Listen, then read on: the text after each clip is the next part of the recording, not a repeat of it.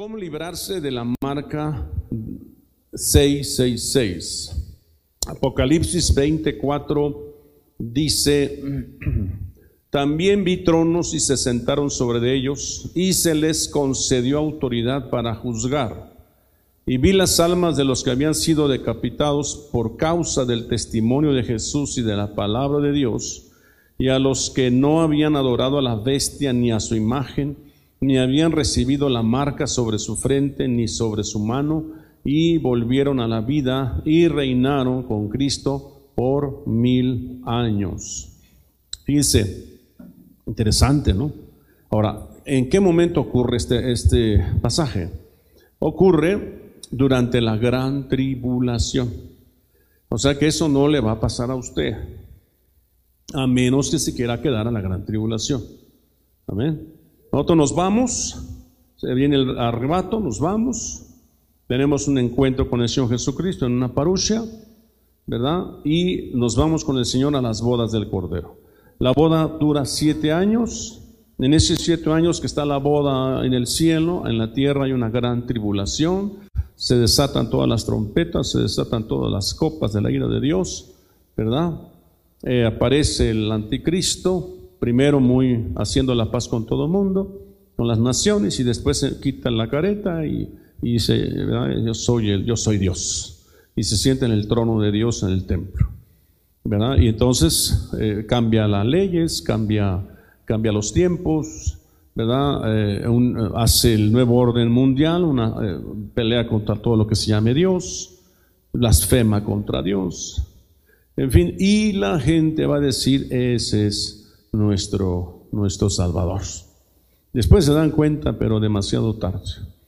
Pero entonces este pasaje dice, eh, esto ocurre en el cielo, también vi tronos y se sentaron sobre ellos y se les concedió autoridad para juzgar. Y vi las almas de los que habían sido decapitados. Que sí que los que se queden en la gran tribulación van a ser, y, quieran, quieran seguir con Cristo, van a ser decapitados. Acuérdese de aquel pasaje que dice que las almas de los decapitados que crecían al Señor, ¿hasta cuándo? ¿Hasta cuándo, Señor? Dice, esperen hasta que se junte el número de vuestros hermanos. Entonces realmente vivir en esa época va a ser, va a ser un infierno. Va a tener que usted dar su vida para que no le pongan la marca del 666. Dice, porque decapitados por causa del testimonio de Jesús y de la palabra de Dios, y a los que no habían adorado a la bestia ni a la, su imagen. Va a ser un tiempo donde el anticristo va a pedir que se le adore, que se le adore a la bestia y a su imagen. Todo el mundo va a tener que tener un cuadro en su casa ahí de la, de la bestia. Imagínense, actualmente toda la gente que está eh, con el presidente AMLO, por ejemplo, seguro tienen una fotografía con él o una fotografía de él en sus despachos, en sus casas, ¿verdad? Y deben de seguir la filosofía de él, si no, no podrían estar con, con él. Por ejemplo, es algo parecido, con el anticristo va a ocurrir algo parecido ni habían recibido la marca sobre su frente ni sobre su mano y volvieron a la vida, dice, y reinaron con Cristo por mil años. Entonces habla de una cosecha. En medio de la gran tribulación va a haber una gran cosecha, pero van a resucitar y van a ser llevados al cielo. Por eso aquel pasaje dice, ¿quiénes son todos estos que tienen sus vestidos blancos manchados de sangre? Todos estos han salido de la gran tribulación. Y, dice ya han vencido, pero van a ser de la gran tribulación. ¿Me está siguiendo? Entonces, ahorita no está el 6.6.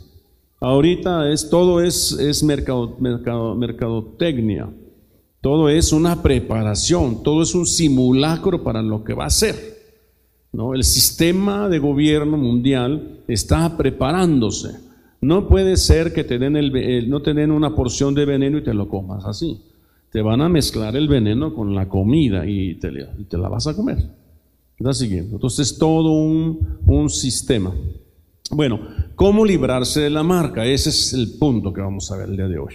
Se produjo una llaga repugnante y maligna, es Apocalipsis 16, 2. Dice, el primer ángel fue y derramó su copa en la tierra y se produjo una llaga repugnante y maligna en los hombres que tenían la marca de la bestia todos aquellos que tengan la marca de la bestia en la frente o en la mano, ¿verdad? Ya sea una barra, ya sea un chip, yo no sé, ¿verdad? Ahora con tanta tecnología van a poner una pintura indeleble en la piel, no sé qué van a hacer, ¿verdad? Pero los que tengan la marca de la bestia y que adoran su imagen, dice ahí, ¿qué les va a pasar? Derramó, dice, la primer ángel fue y derramó su copa en la tierra y se produjo una llaga repugnante y maligna, una llaga repugnante y maligna, así como la que se produce con la vacuna BCG, que es la de tuberculosis, cuando ustedes eran bebés, le ponían una vacuna en el hombro y se hacía ahí un, ahí se hacía un hoyo, a veces hasta, hasta un hoyo y anda este, eh, supurando hasta que se seque y queda ahí la marca de que estuvo ahí la, vacuna BCG. Amén. Muchos la tienen, ¿no es así? muchos tienen su marquita. Bueno, así más o menos. Más o menos. Ya se fijaron cómo va a ser la cosa. Dice, y que adoraban su imagen, o sea, van, van a terminar adorando, van a terminar haciendo su voluntad, adorándola, porque les va a parecer magnífico. Veamos a los hombres que tuvieron llagas malignas en su cuerpo. Vamos a tratar de ver algunos pasajes en la Biblia de personajes que tuvieron este, estas eh, llagas malignas para ver cómo vencieron y eso va a ser una emulación de cómo vamos a vencer nosotros a, evitar que la marca sea puesta sobre nosotros. O sea, vuelvo a repetir, no vamos a estar ahí, pero sí podemos trabajar el día de, en este tiempo para que esa marca nunca, nunca, ninguna otra marca, ninguna otra señal esté sobre nosotros. Número uno, ser una masa nueva. Isaías 38, 21 dice, e Isaías había dicho, que tomen una masa de higo y la pongan en la llaga para que se recupere. Amén. Entonces aquí tenemos a, Ezequías, al rey Ezequías, ¿verdad? Que estaba muy enfermo y le dijo al profeta, arregla tu casa porque vas a morir, ¿se acuerda? Pero él oró a Dios y el profeta se regresó y le, y le puso una llaga, perdón, una, una plasta, un, eh, ¿cómo le llaman? Un cataplasma de, higos. Molió el higo, el, higo y se lo puso.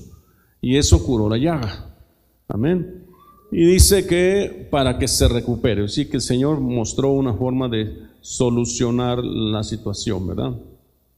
Eh, este mismo pasaje, hay algunas citas como Romano 11, 16, dice, y si el primer pedazo de masa es santo, también lo es toda la masa, y si la raíz es santa, también lo son las ramas. Es decir, ¿qué necesito para que la marca del 666 no venga sobre mi vida? Ser una masa santa. Necesito ser una masa de higo santa.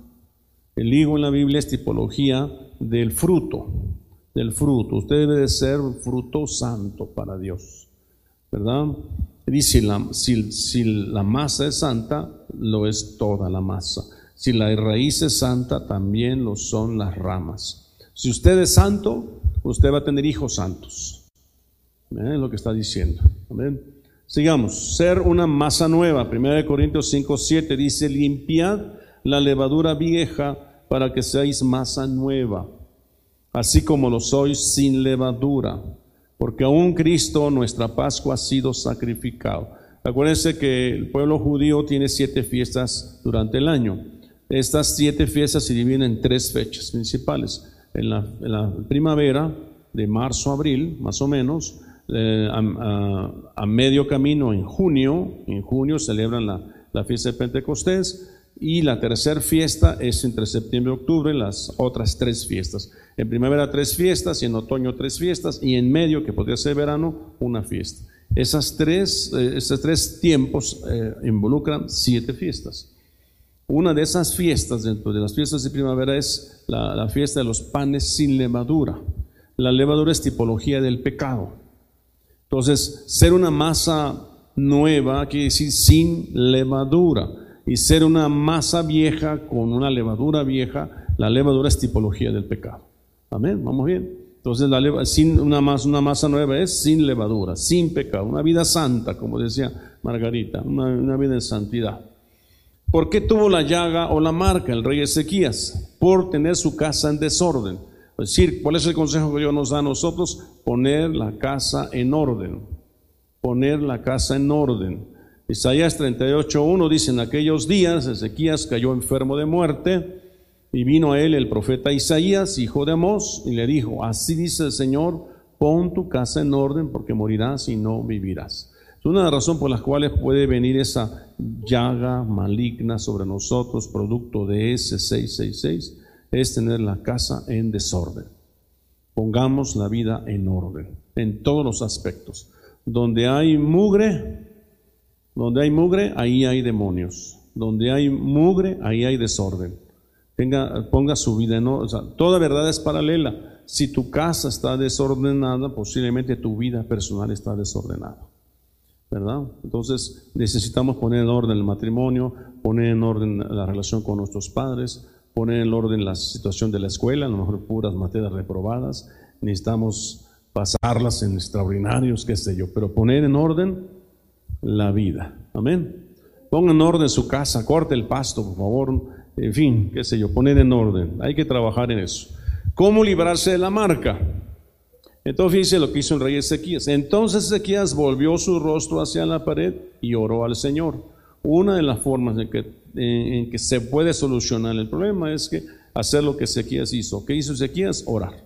Cuando yo lo que dijo el profeta, arregla tu casa porque vas a morir, él estaba en su cama, se volteó hacia la pared y oró a Dios.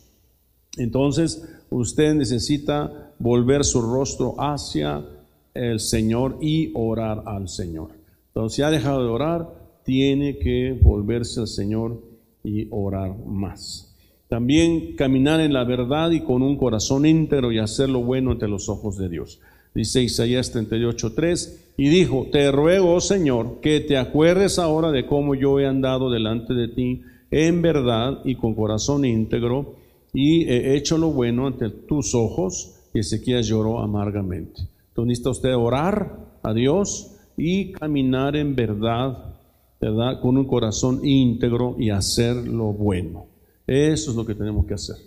Acuérdese que la solución fue que Dios le dijo al profeta, regrésate, le he dado 15 años más de vida. El número 5, 15 es misericordia. Cuando, cuando las muchachas cumplen 15 años, es así como la misericordia de Dios, ¿verdad? Una manifestación de la misericordia de Dios. Ahora, si este hombre era un hombre que hacía la verdad, de un corazón íntegro, bueno, ¿verdad? Eh, eh, ¿Por qué le vino esta palabra de parte de Dios? Ordena tu casa porque vas a morir. Había cosas en su vida que aunque era verdadero, aunque era un hombre íntegro, aunque oraba a Dios, era sincero, había áreas en su vida que estaban desordenadas. No es suficiente con ser verdaderos y ser íntegros. Hay que ver en qué cosas estamos desordenados. Y ah, una de las cosas en las que el, el rey Ezequiel estaba desordenado es que él no le había dado un hijo a Dios para que sucediera en el trono a Ezequías. En ese entonces era una sucesión real. Para poder ser rey de Israel tenía que ser el hijo del rey que le precedía.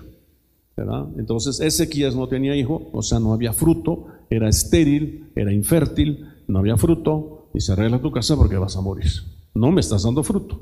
Sí, eres verdadero, eres íntegro, eres bueno, pero necesito que me des fruto. no es suficiente con ser, una, con ser buenos, necesitamos dar fruto. Amén. Fruto en tu ministerio, ¿verdad? ¿Qué hago con este ministerio?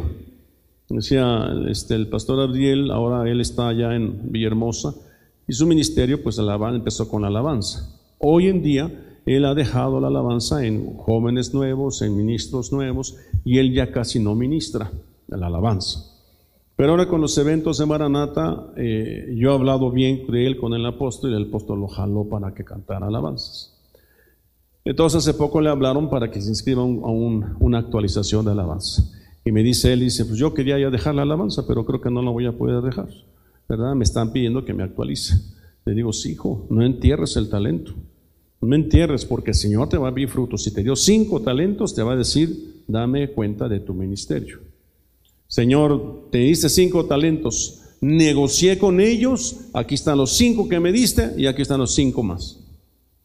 Señor, me diste dos talentos, negocié con ellos, aquí están tus dos talentos y dos más. Y acuérdense aquel otro que dijo, Señor, me diste uno, pero como sé que cosechas donde no trabajaste, yo lo escondí. ¿Se acuerdan?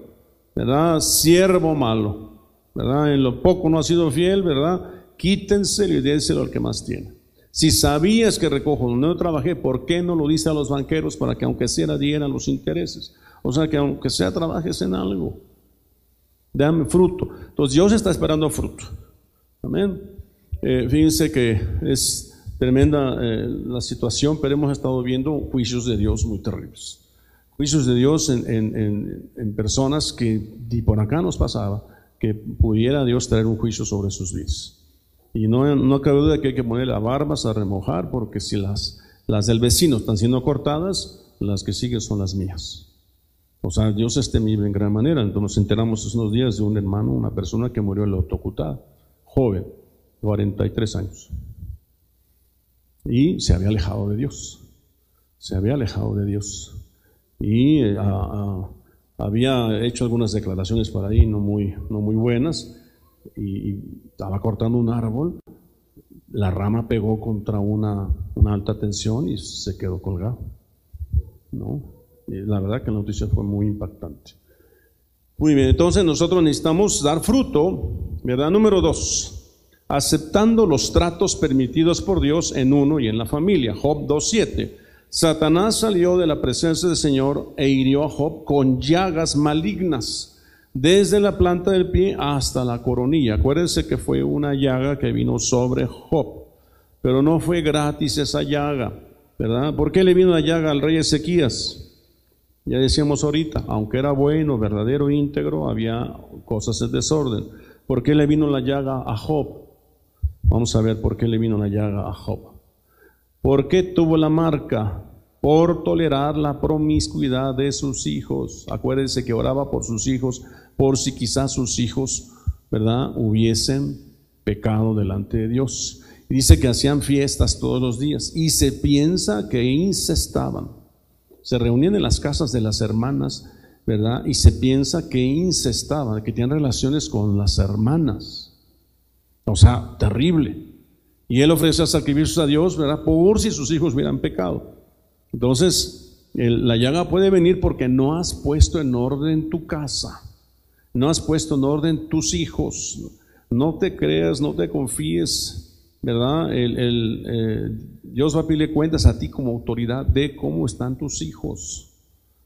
Dios va a tratar con ellos, ¿verdad? Pero va a tratar contigo porque a ti te dio la autoridad, porque a ti te dio a esos hijos. Sus hijos solían ir y hacer un banquete en la casa de cada uno por turno e invitaban a sus tres hermanas para que comieran y bebieran con ellos. Ahí es donde se piensa que incestaban los hijos de, Job, ¿verdad? Entonces, ¿por qué tuvo la marca? ¿Por qué le vino la llaga? No fue nada más una prueba allá en el cielo entre Satanás y Dios, sino que Dios permitió, ¿verdad? ¿Cómo librarse de esa marca? Bueno, dice Job 42.10, y el Señor restauró el bienestar de Job cuando éste oró por sus amigos y el Señor aumentó al doble todo lo que Job había poseído. Acuérdense que él fue dos veces más rico, pero murieron sus hijos, murieron sus hijos, había perdido todos sus bienes, había perdido toda su reputación, ¿verdad? Tres amigos de él lo habían puesto como chancla, seguramente tú tienes pecado, ¿verdad? Él se justificó entonces descubrió que su verdadero pecado era la autojustificación. Si tú a lo mejor te estás justificando, no, es que el apóstol esto, el apóstol aquello, no se trata del apóstol, se trata de ti. Ordena tu casa.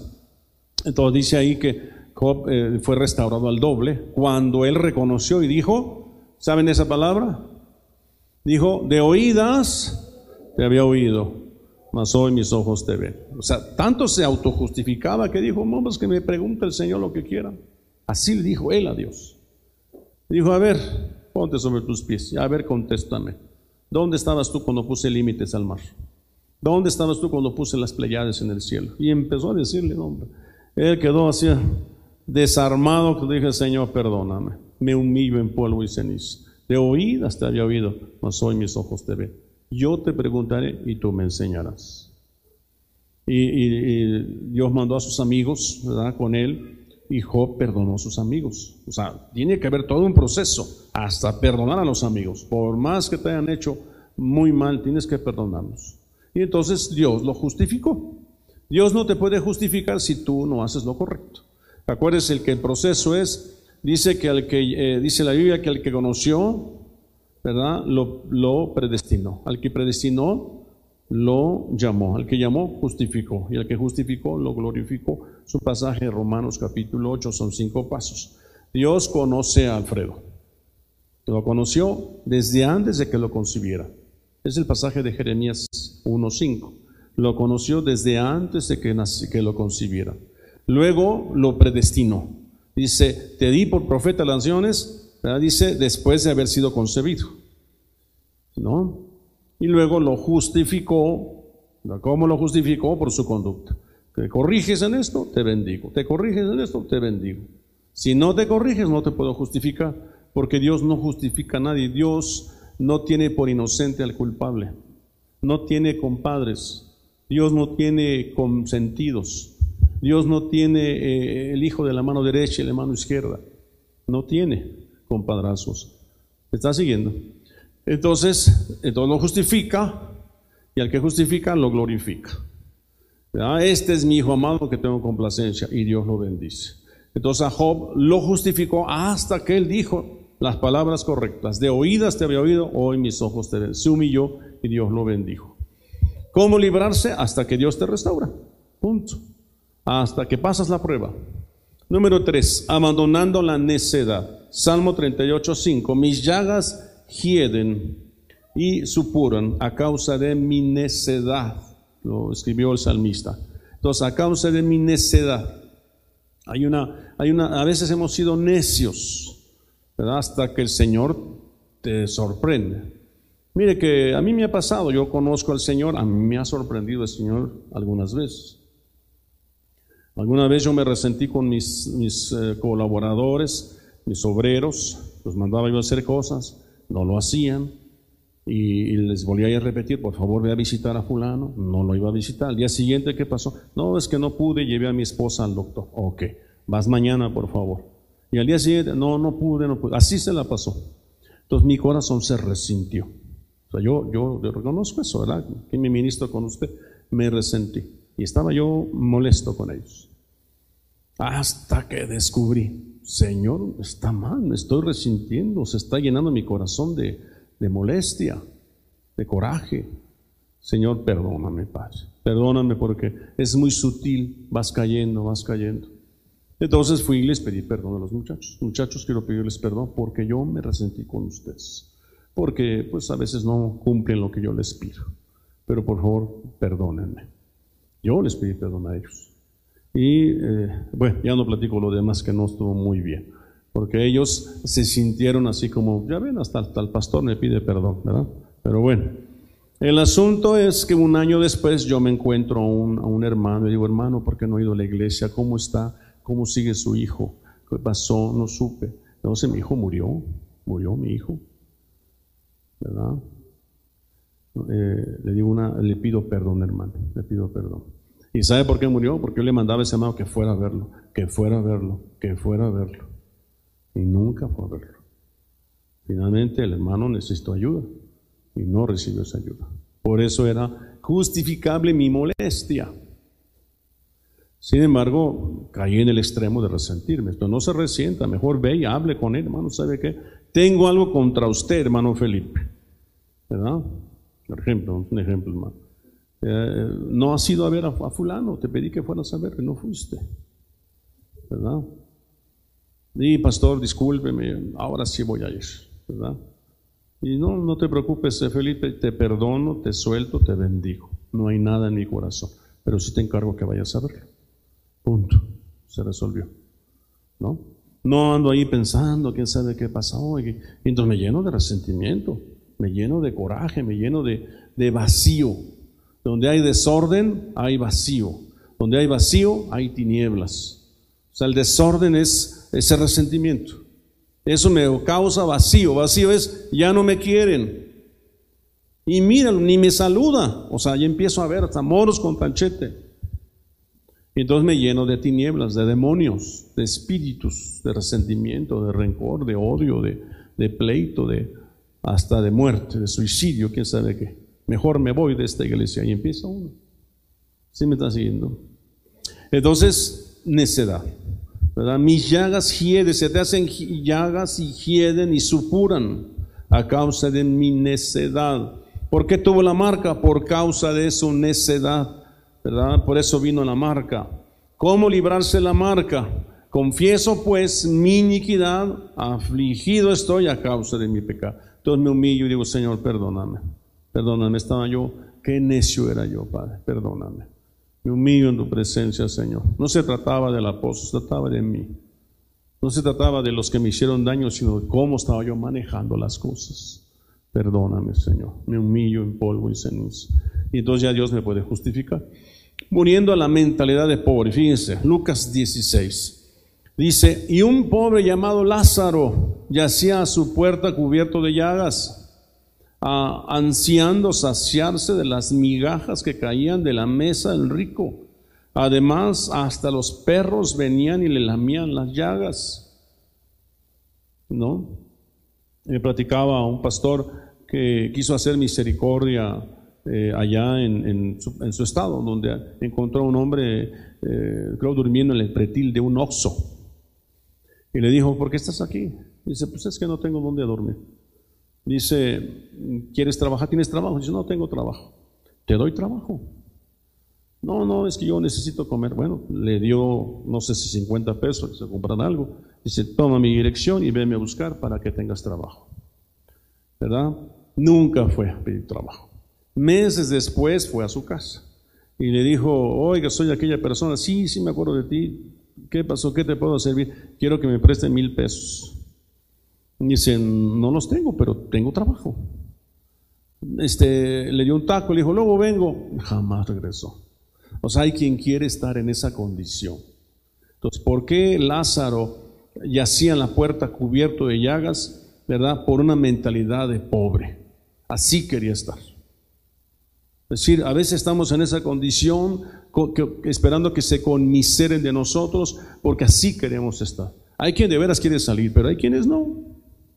Hay quienes están en esa condición de conmiseración, ¿verdad? Entonces, ¿por qué le vino la llaga? Por no cambiar su mentalidad de, pobre. Es decir, pudo haber dicho, gracias por el trabajo, no me dé dinero, déme trabajo. Hacer lo que aquel, aquel hombre que dijo, Padre, ya no soy digno de ser llamado tu hijo, hazme uno de tus jornaleros y con eso. Ponme a trabajar ahí en donde quieras. ¿Verdad? No, pero el hombre quería eh, este, pues todas las comodidades, ¿verdad? Por no cambiar la mentalidad. Dice Lucas, y un pobre llamado Lázaro yacía en la puerta. ¿Cómo librarse de la marca? Lucas 16, 22. Y sucedió que murió el pobre y fue llevado por los ángeles al seno de Abraham. Y murió también el rico y fue sepultado. ¿Cómo librarse muriendo a esa mentalidad? Muriendo. ¿Será que algunas personas mueren para que no sigan pecando? ¿No será que algunas personas mueren para que su pecado no se haga más grande? Dicen, si los dejo con vida, van a hacer cosas terribles. Van a engañar a la mujer, van a, maltratar a sus hijos. Mejor me lo llevo así como está. ¿No? Porque su mentalidad de pobre va a causar más daño. Va a contagiar a uno de mis siervos con, el COVID. Mejor me lo llevo. Se me ocurre. Entonces, eh, hay que morir a esa mentalidad. Mejor toma la decisión de, salir de esa, de esa, de esa mediocridad, podría ser, de, un, de ese complejo, podría ser. Podría ser un complejo. ¿No? Número 5, haciendo lo que todos hacen, ya está, siendo gente del montón. Apocalipsis 16, 11 dice, y blasfemaron contra el Dios del cielo por causa de sus dolores y de sus llagas, y no se arrepintieron de sus obras. Ustedes ven las noticias, un huracán o una inundación destruyó algunas casas y les preguntan, ¿verdad? ¿Qué le pasó, señora? No, dice, se metió el agua y se me acabó todo. Mire, ya no tengo refrigerador, ya no tengo comedor, ya no tengo cama. Ya Empiezan a decir, ¿verdad? Aprovechando que está en la televisión, ¿verdad? Sí es una realidad, pero, pero aprovechan pues para, para eh, irse con el montón. Y si le preguntan a la gente, todos dicen, sí, sí, díganle al gobierno que nos ayude, ¿verdad? Es una mentalidad. Si van a regalar despensas, se forman todos. No importa las horas que tenga, esa es una mentalidad. No, no digo que no podamos de repente recibir algo, sí, pero, pero esa es mentalidad de, ¿se acuerdan de la gente que estaba en Egipcio, en Egipto? Esa era una mentalidad de, de hacer tabiques, hacer ladrillos. Y cuando los liberaron, querían regresar a Egipto. Decía que extrañaban las, cebollas y las cosas que les daban de comer. Esa es una mentalidad egipcia. Uno tiene que desear salir de ahí, salir del alcohol, de las drogas. ¿Cómo es posible que quieras estar ahí todavía? ¿No? Entonces, haciendo lo que todos hacen. Todos hacen eso, todos quieren, quieren vivir de esa manera. ¿Por qué tuvieron la marca? Por blasfemar contra Dios a causa de sus dolores, por no arrepentirse de sus obras por blasfemar contra Dios a causa de sus dolores. ¿Verdad? Estas personas todo el tiempo blasfemando, blasfemaron contra el Dios del cielo por causa de sus dolores, o sea, atribuían a Dios todo lo que les pasaba. ¿Por qué Dios no? ¿Por qué permite Dios las guerras? ¿Por qué permite Dios el hambre? ¿Por qué permite? Pues la respuesta es porque a ustedes así lo han querido. ¿No? No modifica su condición de vida, su forma, el sistema de pensamiento. Su sistema de pensamiento es, es cíclico, siempre piensan así, no quieren salir de su situación. Que la Biblia dice, pobres siempre tendremos en la tierra, porque esa, esa pobreza siempre va a existir. ¿Cómo librarse de la marca? No siendo blasfemo, arrepentirse de sus malas obras. Había dos hombres crucificados contra Jesucristo. Uno le dijo, si eres Dios, bájate de esa cruz y bájanos, burlándose. Y el otro dijo, ¿qué no miras cómo estamos? Este no ha hecho nada y nosotros sí. Él dice, Señor, acuérdate de mí cuando estés en tu reino. Eso es cambiar de manera de pensar. Dejar de culpar a Dios, dejar de culpar a todo el mundo y empezar a reconocer, sí, yo, yo he sido, yo fui. Por eso perdí a mi familia, por eso perdí a mi esposa, a mis hijos, por, por, por el alcohol, por las, por las drogas. Yo fui. Señor, cámbiame, ayúdame. Quiero un cambio de mentalidad. Quiero ser nueva criatura. ¿No? Dejar de ser blasfemos, dejar de blasfemar contra Dios. Número 6. No adorar a la bestia ni a su imagen. Apocalipsis 24, ya lo leímos hace rato, ¿verdad? Dice, tronos, vi tronos y se sentaron sobre ellos y les concedió autoridad para juzgar. Y vi las almas de los que habían sido decapitados por causa del testimonio de Jesús y de la palabra de Dios, y a los que no habían adorado a la bestia ni a la imagen, ni habían recibido la marca sobre su frente ni sobre su mano, y volvieron a la vida y reinaron con Cristo por mil años. Bueno, ¿por qué tuvieron la marca? Porque adoraron a la bestia, porque adoraron su imagen, se dejaron marcar en sus manos y en sus frentes. Realmente eh, todos los días somos probados en nuestro, cristianismo, ¿verdad? Eh, la gente nos está mirando a ver qué vamos a hacer, ¿verdad? Eh, realmente ser un cristiano genuino cuesta trabajo el, no sé si tú eres eh, hija de familia y tu papá no lo es, de alguna manera te está checando. A ver si de veras amas a Dios. Yo recuerdo a mi padre, mi padre me checaba si realmente amaba a Dios. Y me ponía pruebas. Y, yo le decía, no, papá, yo ya no hago esas cosas. ¿Verdad? Y, y, sí se burlaba de mí. Pero yo permanecía firme. Con el tiempo mi padre se convirtió después de ver el testimonio mi padre mis hermanos eh, se convirtieron al Señor por el ver el testimonio. No digo que haya sido perfecto, ¿verdad? Seguramente alguna error tuve, pero procuré darles testimonio. La Biblia dice que la primera iglesia crecía por el testimonio de ellos, no tanto por las palabras, sino por el testimonio. Tú vas a ganar a tus hijas, a tus hijos por el testimonio que des. Permanece fiel y el Señor va a recompensarte. ¿Cómo librarse de la marca? No adorar a la bestia, no dar su imagen, no recibir la marca en la frente ni en la mano. ¿Se acuerdan que dice que Nabucodonosor hizo una, imagen? Y, el Nabucodonosor mandó que todos los pueblos, las naciones se reunieran, que estaban ahí, y al oír la zamboya y los tambores y los, eh, todos los instrumentos, todos adoraran a la imagen, ¿se acuerdan? Pero había tres amigos de Daniel que, dijeron, nosotros no nos inclinaremos ante esa imagen ni la adoraremos. ¿De acuerdo de ese pasaje? Sábete, rey Nabucodonosor, que nuestro Dios nos va a ayudar. Y si no, estamos dispuestos a morir.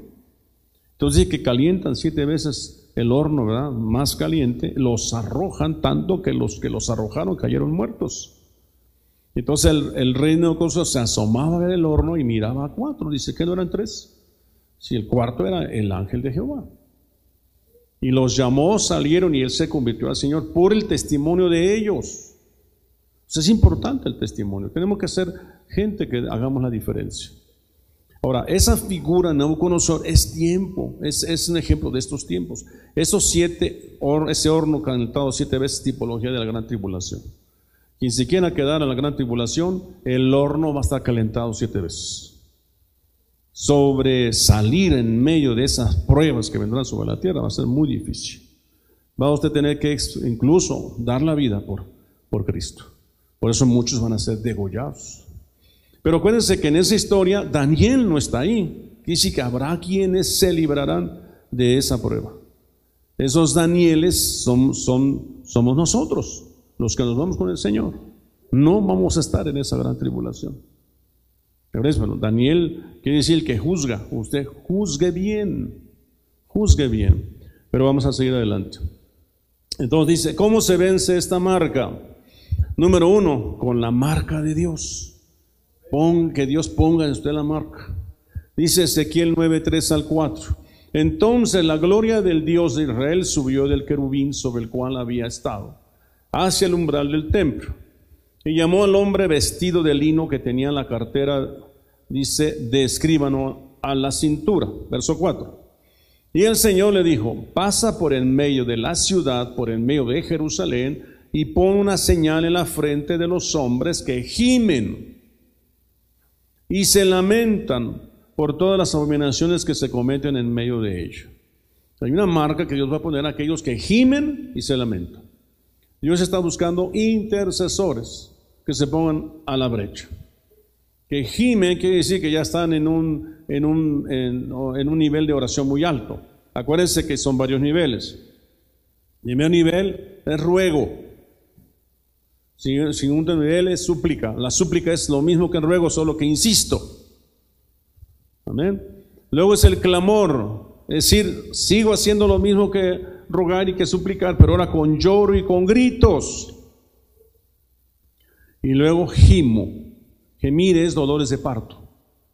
Es una oración ya, ya como una mujer de parto que ya no le salen palabras, no, articula palabras, está con el dolor solamente gimiendo. ¡Ah! ¿Qué sé yo, ¿verdad? Aleluya, cuando estaba ahí en el trabajo de parto en el hospital, así era, ¿no? Las mujeres subiendo. Madrecita, ya va, ya va a salir, ya van a ser el niño. Y teníamos que ponerles algunas inyecciones para ayudarlas y todo eso. Ese es gemir, dolores de parto. Dolores de parto. Entonces dice que tiene la marca y gimen y se lamentan por las abominaciones que se cometen en medio de ellas. Es un nivel muy alto de intercesión. ¿Cuántos aquí tienen ese nivel? Nada más uno, ¿se fijaron? Nada más uno. Por ahí alguien dijo amén. Ya, un poquito más, gloria a Dios. Hay esperanza. esperanza. Las señales de tener la marca de Dios, gimiendo, pon una señal en la frente de los hombres que gimen el gemido. Dice, y tu hijo de hombre gime con corazón quebrantado, con amargura gemirás a la vista de ellos. Pues esta enfermedad que vino al mundo nos ha hecho gemir, nos ha hecho gemir. ¿Cuál más? El año pasado mi, mi, madre partió con el Señor por el coronavirus. Este año mi suegra nos ha hecho gemir. Pero qué necesidad. Pero gemir, ahora que oímos el caso de otros hermanos, otras personas, nos hace gemir, clamar, suplicar. Número eso B, lamentarse por todas las abominaciones que se cometen, Y se lamentaron por todas las abominaciones que se cometen en medio de ella. El lamento espiritual. Dice, lamentate como virgen ceñida de silicio por el esposo de tu juventud. ¿Qué sería lamentarse? Ay, ¿verdad? Es lamentarse. Ay, por ejemplo. En misericordia, Señor. Ay, no, Padre, Señor, te ruego, no te lo lleves de misericordia. Ay. Es un nivel. Pero algunos no llevan ni al nivel de la oración por los alimentos. Amén. A de los alimentos y le entran sabroso. Ni se esperan a que digan ahí, aunque sea gracias Padre por los alimentos, ¿verdad? No, que oren. En las mañanas se levanta usted y, lo primero que hace es orar. ¿Verdad? Eso es orar, orar, aumente su nivel. Ruego, súplica, clamor, ¿verdad? Dolores de parto, gemir. Luego hay otro nivel, que es la apelación. ¿Se acuerdan que le explicaba yo? Apelar, Señor. Apelar a alguien más arriba, pero el que el fallo sea a favor. Y hay uno más que les decía a ustedes que es, es este, el rescate, el rescate. Eh, Éxodo 30. El rescate es ofrecer algo por tu ser querido. Ofrecer algo material, algo que te, que te cueste trabajo. Es un sacrificio, pues. Y funciona, hermanos. Que funciona. Pero tiene que ser algo que sale de. O sea, si tú ni siquiera oras, no quieras llegar luego, ¿verdad? Pues, Señor, eso se trata ahorita, ¿verdad? No se trata de eso. Se trata de que estés en un nivel de oración tal que dices, Señor, por favor te ruego. Y entonces ofreces. Número dos, estando lleno de agua de la palabra, dice Apocalipsis 7.3, diciendo, no hagas daño ni a la tierra, ni al mar, ni a los árboles, hasta que hayas puesto un sello en la frente a los siervos de nuestro Dios. No hagas daño al mar, tipo de la palabra, no hagas daño a los árboles, tipo de los árboles de justicia, tipo de los que dan fruto, hasta que hayamos puesto un sello en la frente de los siervos de nuestro Dios. Hay un sello. ¿Cómo podemos ser librados de la marca del 666? con un sello, Dios ponga un sello sobre nosotros. Teniendo la vida de Dios, dice Apocalipsis 9:4, se les dijo que no dañaran la hierba de la tierra, ni ninguna cosa verde, ni ningún árbol, sino solo a los hombres que no tienen el sello del Dios en la frente. ¿Cómo te puedes librar de la marca del 666? Teniendo tú la marca de Dios en tu frente trabajando en lo que Dios nos ha encomendado. Pero no es una marca física, es algo espiritual. ¿eh? Juan 6, 27, trabajad no por alimento que perece, sino por alimento que permanece para vida eterna, el cual el Hijo del Hombre os dará, porque a este es a quien el Padre Dios ha marcado con su sello. A los que trabajan no por el alimento que perece, sino por el que permanece. El alimento que permanece es la palabra. Dice, también vi tronos, es el mismo texto. Dice, dice teniendo, tenían buen testimonio. Dice, eh, eran íntegros, hablaban la verdad, ¿verdad? Eh, y tenían testimonio. Ya lo habíamos leído esta cita. Gloria a Dios. Siendo victoriosos, vi también como un mar de cristal mezclado con fuego, y a los que habían salido victoriosos sobre la bestia, sobre su imagen y sobre el número de su nombre, en pie sobre el mar de cristal con arpas de Dios. ¿verdad? Saliendo victoriosos. Porque necesitamos ser vencedores. Al que venciere le daré una piedrecita. Al que venciere le daré columna en el templo de mi Dios. Al que venciere le haré que se siente en el trono de mi Dios, etc. O sea, si se requiere un sacrificio. Y están escritos en el libro de la vida. La bestia que has visto era y no es, y está para subir del abismo e ir a perdición y los moradores de la tierra, aquellos cuyos nombres no están escritos desde la fundación del mundo en el libro de la vida, se asombrarán viendo la bestia que era y no es y será. ¿Verdad? Hay unos que van a ser inscritos en el libro de la vida y otros que no. Ocúpate de que tu nombre esté escrito en el libro de la vida. Dice, ¿se os sujetan los demonios? Sí, no te maravilles de eso. Maravíllate de que tu nombre está escrito en el libro de la vida. De eso maravillate. Amén. Todos quieren su nombre ahí, con letras de oro, ¿verdad? Que diga ahí Mónica, ¿verdad? Este, Teresa, ¿verdad? Que ahí esté tu nombre escrito. Amén. Entonces, ya sabemos qué hacer, no se preocupe por la vacuna. ¿No? Si usted quiere ponérsela, póngasela. ¿Verdad? No hago caso a tanta ciencia ficción que se dice de ello. Realmente el asunto más duro, duro durante la gran tribulación. Ahí sí, para que vea. Ahí sí, sí, si no se va, entonces sí cuídese. Ahí sí, diga, no me la pongo. Y no se la ponga. Amén. Pero ahorita no. Ahorita es un ensayo, un ensayo nada más. Amén. Vamos a ponernos de pie, que creen que el tiempo se me fue, ni cuenta me di. Pero es buen tiempo todavía. Vamos a, vamos a celebrar la cena del Señor también. Cada vez que celebramos la cena del Señor, hermanos, es una forma de decir Señor, eh, me pacto contigo, me pacto contigo, con tu sangre preciosa. ¿Verdad? Y hoy digo, sí, Señor, voy a permanecer en esta palabra que acaba de ser expuesta. Voy a permanecer en esa palabra. La voy a cumplir, me voy a esforzar, porque yo quiero ser de los que tú te lleves en el arrebato. Yo quiero ser de esos que van a ser. Eh, verán tu, presencia, tu rostro, la parusia, de los que vendremos con Él y haremos guerra contra, contra el ejército del anticristo que estará sitiando Jerusalén. Usted que esa es su función cuando vengamos con Él para rescatar al pueblo de Israel. Cierra sus ojos. Amado Señor, te damos gracias esta tarde, gracias por tu palabra.